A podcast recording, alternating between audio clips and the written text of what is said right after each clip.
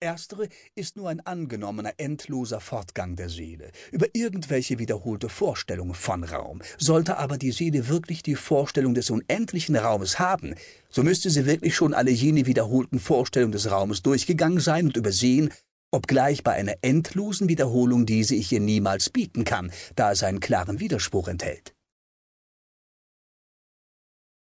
Paragraph 8 man hat keine Vorstellung des unendlichen Raumes. Betrachtet man dies in Zahlen, so wird es etwas deutlicher werden. Die Unendlichkeit der Zahlen, die man durch keine Vermehrung erreichen kann, ist leicht zu fassen. Allein so klar diese Vorstellung auch ist, so verkehrt ist doch die Annahme einer wirklichen Vorstellung der unendlichen Zahl. Denn jedwede bejahende Vorstellung von Raum, Dauer oder Zahl, die man in seiner Seele hat, bleibt, wenn sie auch noch so groß ist, endlich.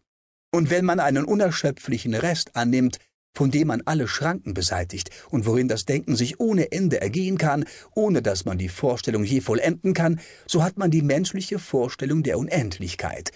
Sie erscheint zwar ziemlich klar, wenn man nur auf die Verneinung des Endes in ihr sieht. Allein wollte man die Vorstellung eines unendlichen Raumes oder einer solchen Dauer sich machen, so würde diese Vorstellung sehr dunkel und verworren bleiben, da sie aus zwei sehr verschiedenen, wenn nicht unverträglichen Stücken gebildet wäre.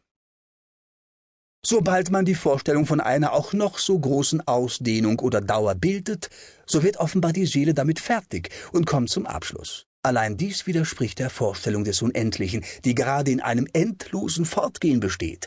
Deshalb entstehen so leicht Verwirrungen, wenn man über die unendliche Ausdehnung und Dauer sich in Streit und Ausführung einlässt. Indem die Unverträglichkeit der Stücke, aus denen diese Vorstellung besteht, nicht eingesehen wird, gerät man mit den aus einer Seite derselben gezogenen Folgerung in Verwicklung mit den aus der anderen. Ebenso würde die Vorstellung einer nicht vorwärts kommenden Bewegung jeden, der aus ihr etwas weiteres ableiten wollte, in Verlegenheit bringen, denn sie ist dasselbe wie eine Bewegung in Ruhe.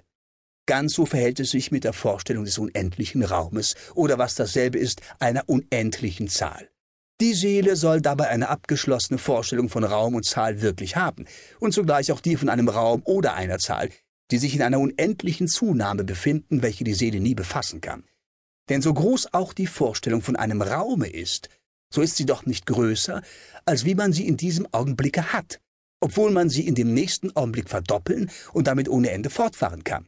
Nur das ist unendlich, was keine Grenzen hat, und nur die Vorstellung ist die der Unendlichkeit, in welcher das Denken kein Ende finden kann. Paragraph 9 Die Zahl gewährt die klarste Vorstellung der Unendlichkeit.